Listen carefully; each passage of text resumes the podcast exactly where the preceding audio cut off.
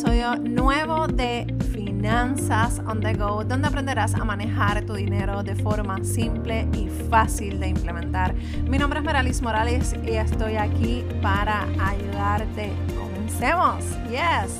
Espero que te encuentres bien. Yo sé que han sido unas semanas de muchos retos, muchas eh, noticias negativas, pero tranquila, tranquilo, todo va a estar bien. Yo sé que el panorama que nos están eh, diciendo en las noticias, eh, los analistas y todas estas personas no es muy alentador, pero ten paz, ten tranquilidad. Necesitamos tener paz para poder saber y establecer una, un plan de acción. Y hoy yo quiero hablar contigo de tres acciones para mejorar tus finanzas familiares en estos tiempos que se avecinan. Lo primero que te voy a decir, y eso recién que lo acabo de hacer, lo hicimos anoche mi esposo y yo, nos sentamos a hablar. Eh, estábamos pagando, yo estaba pagando algunas cosas y yo le dije a mi esposo, y quiero ser bien transparente contigo porque, ¿verdad? Eso son una de las cosas que yo siempre me prometo, ser transparente con mi audiencia. Y le dije, ¿sabes qué? Me preocupa eh, las salidas que estamos teniendo. Eh, estamos haciendo unos gastos que sí son importantes. No te digo que son innecesarios, sí son importantes y son gastos que son necesarios. Sin embargo, son gastos que se, pudo, se pudieron haber esperado en hacer.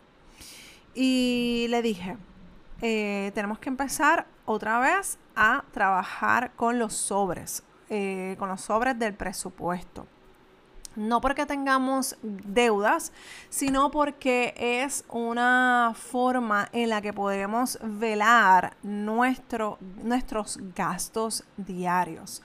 Eh, normalmente los gastos diarios son los gastos donde se nos va gran parte de nuestro dinero porque cuando tenemos nuestros pagos fijos bien definidos sabemos que tenemos que pagar eh, el agua, la luz, el internet, ta, ta, ta.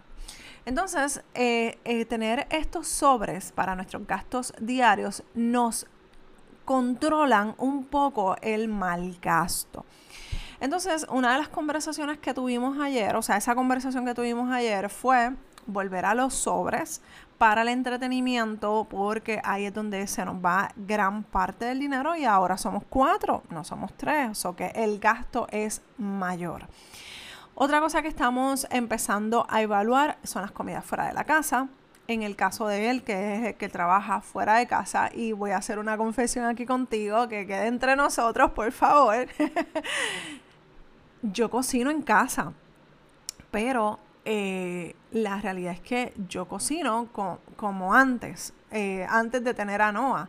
Y ya Noah está comiendo de nuestra, o sea, comida normal, comida arroz, este, si yo hago arroz, este, bistec, habichuela, él come también y come, ¿verdad? Siempre comemos todos eh, lo mismo. Entonces, o sea, no es que hago diferentes platos, todos comemos de la misma comida que se cocina en casa. Pues la cosa es que estaba midiendo mal, estaba midiendo a como él estaba cuando bebé, o sea, o cuando estaba en mi panza o cuando era más bebé. Pero ya él está tiene dos años y ya le está comiendo normal. Así que es otra comida que hay que contemplar, que no estaba contemplando y la comida no daba para el próximo día, los, los cuatro almorzar, en el caso de mi esposo que es el que come, eh, trabaja afuera, pues no estaba dando la comida para que él se llevara. Y, ahora, pues, eso fue una de las partes de las conversaciones que nosotros tuvimos. Y él me dijo, mira, Meralis, pues entonces hay que cocinar un poco más para yo eliminar ese gasto.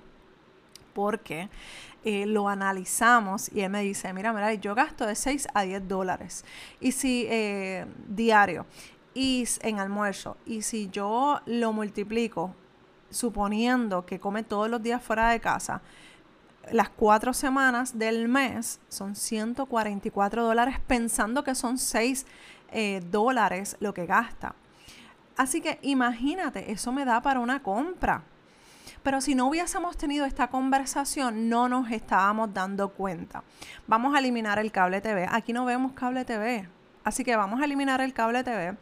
Eh, vamos a dejar solamente el internet porque obviamente esa es parte, ¿verdad? Una herramienta de mi trabajo pero vamos a eliminar el, cable TV y vamos a eliminar esas comidas fuera de la casa y vamos a eh, limitar entonces los entretenimientos de pago. Aquí en Puerto Rico tenemos hermosas playas, tenemos eh, parques, tenemos muchas oportunidades de salir para poder disfrutar de forma gratuita o que nos podamos llevar una meriendita, un almuerzo o almorzar antes de salir. O sea que es cuestión de planificarlo.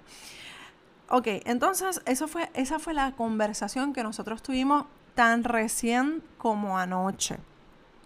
Y, la realidad es que haciendo, eh, eh, evaluando esos gastos, esos pequeños gastos, nos van a sobrar cerca de 200 dólares. Tan sencillo como es cortar la comida de afuera, en el caso de él.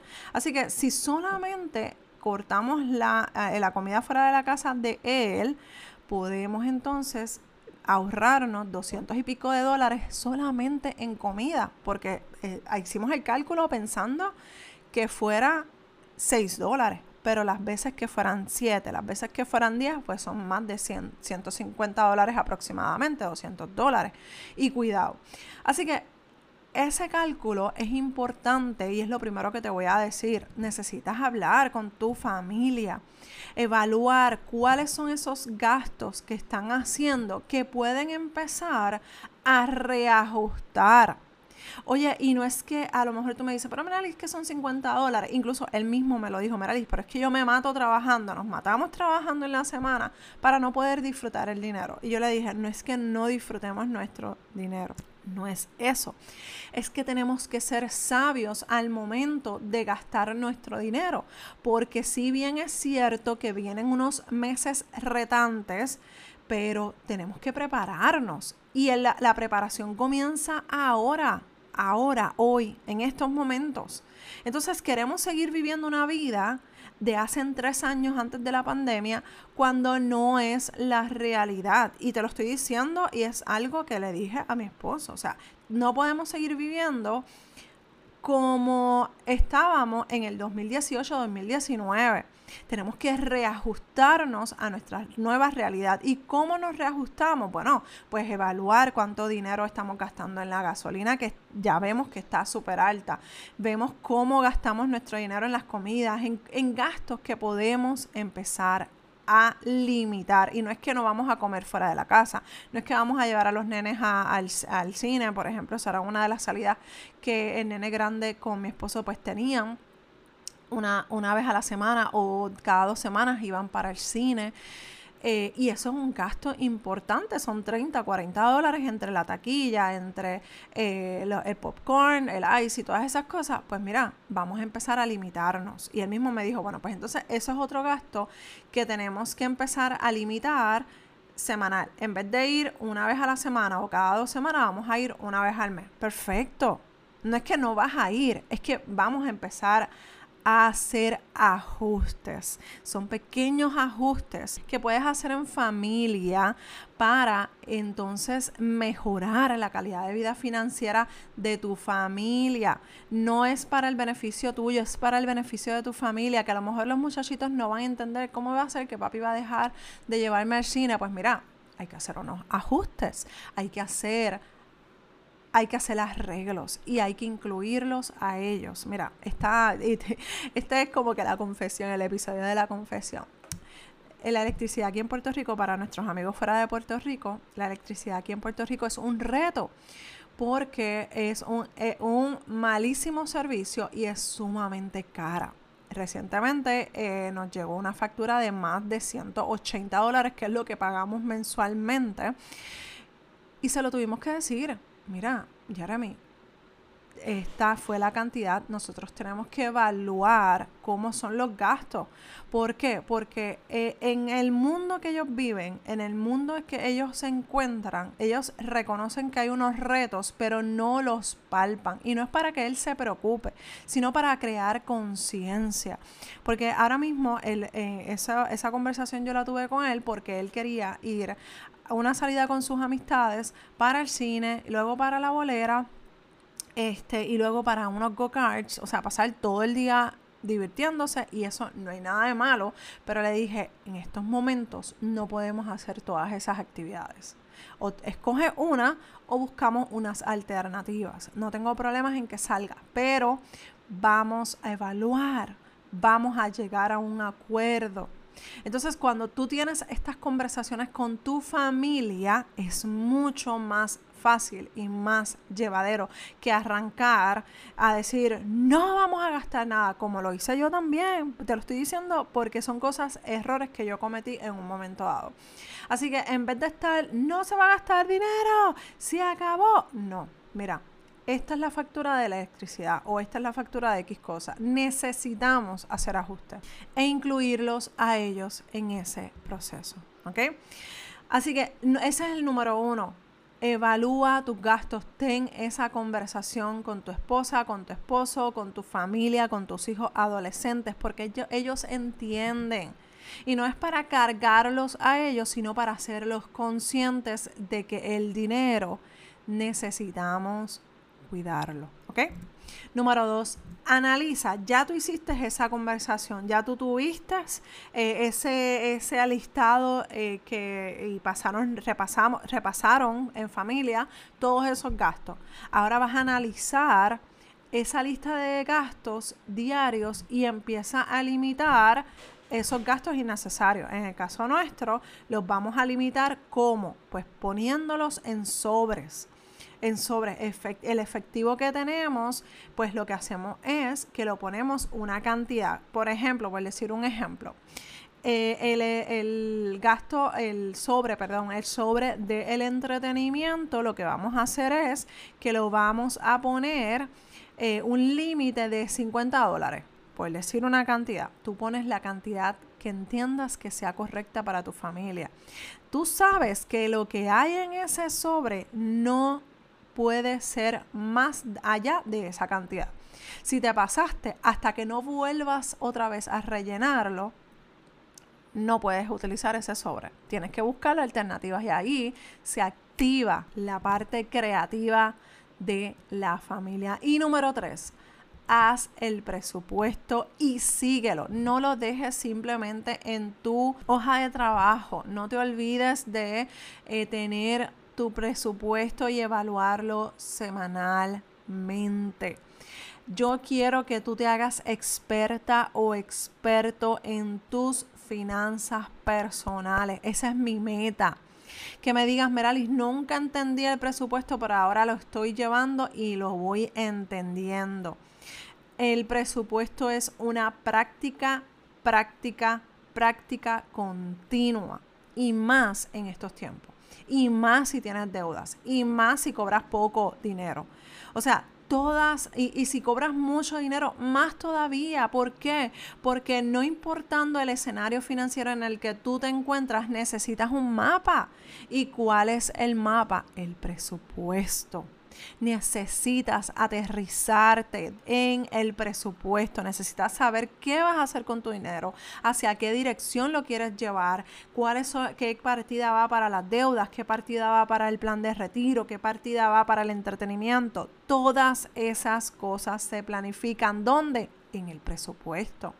Y cuando tú vienes a ver todas esas cosas te van a ir ayudando. Son herramientas que van a darte la mano para poder lograr crear la estabilidad financiera que estás buscando, la seguridad financiera que necesita tu familia, pero sobre todas las cosas, la paz financiera y mental que tú necesitas en estos días. Apaga las noticias, apaga las noticias y enfócate en tu escenario familiar. Si hay situaciones allá afuera que son importantes y que son necesarias saber lo que está pasando. Pero si tú estás en desconocimiento de lo que está pasando con tu dinero, con tus finanzas, de nada vale que seas experta en todas las cosas en la guerra, en la gasolina, en el COVID, en, en 20 cosas, si no eres experta en lo básico que son tus finanzas personales. Así que vamos a retomar nuestro dinero, Vamos a hacernos dueñas y señoras de nuestra finanza. Necesitas tener esta conversación. Estas conversaciones son importantes para tu finanza. Y te voy a ser honesta, no quiero ser alarmante para tu vida. Yo quiero transmitir paz para que tú puedas enfocarte en lo que tienes que enfocarte. Pero hay que tomar las cosas en serio. Vienen unos días que son retantes, sí, no podemos tapar el, el, el sol con una mano, pero estamos todavía a tiempo para hacer los ajustes que tengamos que hacer. Y esto es como la temporada de huracanes aquí en Puerto Rico. Y si tú no sabes eh, lo que son los eh, eh, huracanes porque nunca lo has vivido, o sea, sabes el concepto, pero nunca has tenido la experiencia de vivirla, cuando anuncian un huracán, aquí en Puerto Rico nos preparamos, preparamos nuestra casa, protegemos eh, las ventanas, las puertas, recogemos los alrededores porque cualquier eh, cosa se puede convertir en un proyectil eh, mortal para alguien, para un animal. Así que preparamos nuestra casa, preparamos nuestro, nuestro entorno compramos eh, alimentos enlatados, compramos gasolina para la planta eléctrica y nos preparamos para enfrentar un huracán que no sabemos cómo nos va a impactar, que eso fue lo que nos pasó en el huracán María. Entonces, eso mismo es lo que nosotros tenemos que hacer. Tú que eres puertorriqueña y vives en Puerto Rico, sabes que hay una temporada de huracanes y te preparas, pues es lo mismo. Vamos a prepararnos, vamos a hacer eh, provisión, vamos a mantener la calma, vamos a tener paz, pero vamos a movernos. Igualmente a mis amigas y a mis amigos fuera de Puerto Rico. Haz provisión. ¿Cómo haces provisión? Velando tus gastos, velando y cuidando la forma en que utilizas tu dinero para que cuando llegue el día malo, tú puedas estar tranquila, tú puedas estar tranquilo porque sabes cómo vas a reaccionar, porque ya tú tienes tu presupuesto dominado, ya tú tienes tu eh, monitoreo de gasto set y puedes enfrentar cualquier situación que se presente de la mejor manera, en paz. ¿Ok? Recuerda que si tienes alguna pregunta, si tienes alguna duda, estoy aquí para ayudarte. Escríbeme dudas. Envía tu sugerencia. Si necesitas algún tema en particular, escríbeme dudas. Recuerda que estoy aquí para ayudarte. Nos escuchamos en el próximo episodio de Finanzas on the Go. Bye.